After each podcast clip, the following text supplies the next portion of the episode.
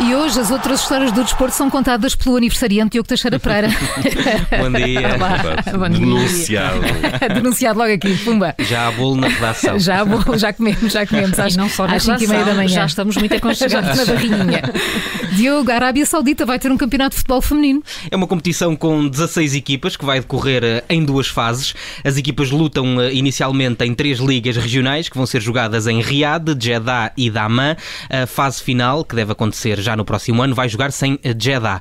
A Federação Saudita da Modalidade fala neste como um momento importante. Sim, pode ser, não é? Porque estamos a falar de um país que não é propriamente conhecido pelos amplos ou estreitos, mesmo se quisermos, direitos das É, mulheres. não é? E, e a verdade, Paulo, é que há três anos as mulheres nem sequer podiam entrar num estádio de futebol para assistir a uma partida, quanto mais Quanto jogar. mais jogar, quanto é? mais jogar.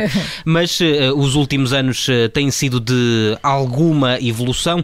O príncipe eh, herdeiro Mohammed bin Salam tem tentado mostrar alguma abertura do país e nos últimos anos as mulheres sauditas ganharam alguns direitos, já podem conduzir e viajar para o estrangeiro sem precisarem de autorização de um familiar homem. Ainda assim, é preciso dizer que precisam de autorização para se casarem e as que eh, desobedecerem eh, podem ser eh, presas. Ah, esta parte começou tão bem e esta parte agora. Diogo, vamos entrar em despesas?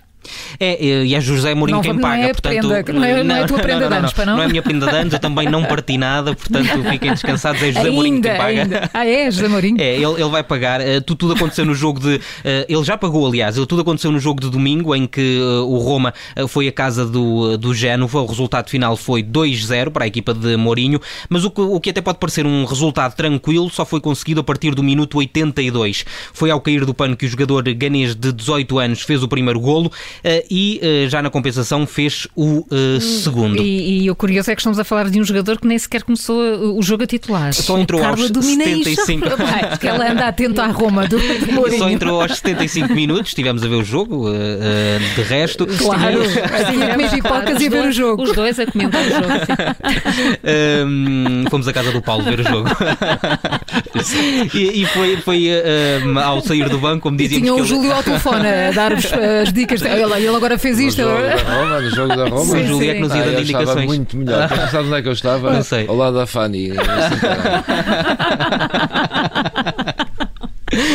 Foi, uh, Mas vamos lá às incidências do jogo. Não, vamos Diogo. a- foi, foi aos, aos 75 minutos com, com o Júlio ao lado da Fanny que uh, o- este jogador ganês saiu do, do banco e entrou logo para, para uh, marcar. Um, marcou o primeiro aos uh, 82 minutos e o, o segundo gol ali já depois dos uh, 90. Uh, um, como já vos tinha dito, Mourinho entrou em despesa. Estes Então. dois golos estão a 400 euros cada um, são 800 no total. Estás a fazer um isto leilão. São, não, isto são 160 contos. É que antes de pôr o Ganês em campo, o Mourinho prometeu-lhe umas eh, sapatilhas e eh, já sabem como é que é isto no mundo do futebol, não há eh, grande hábito de, de olhar a custos, portanto, a- a Então. verdade é que ehm, este, estas sapatilhas custaram eh, 800 euros, como está a eh, estava a dizer, e o Mourinho já pagou Uhum. Já a promessa. O, o jogador não deixou que o técnico português se esquecesse e logo depois de marcar o segundo golo foi relembrar Mourinho da promessa. Mourinho disse que ia tratar do assunto Deu com rapidez. Deu corda aos sapatos e foi comprar estas sapatilhas de eh, 800 euros. Olha, agora vamos a um dos desportos eh, favoritos do, do, do Paulo Ferreira, ténis. É, e há novas regras Entre no, no ténis. As, e sapatilhas e os ténis, não é? Agora percebem a diferença. Por isso é que eu falei de sapatilhas antes, para agora podermos falar de ténis. ténis, para quando- não haver confusões, Exatamente, não é? para não haver confusões.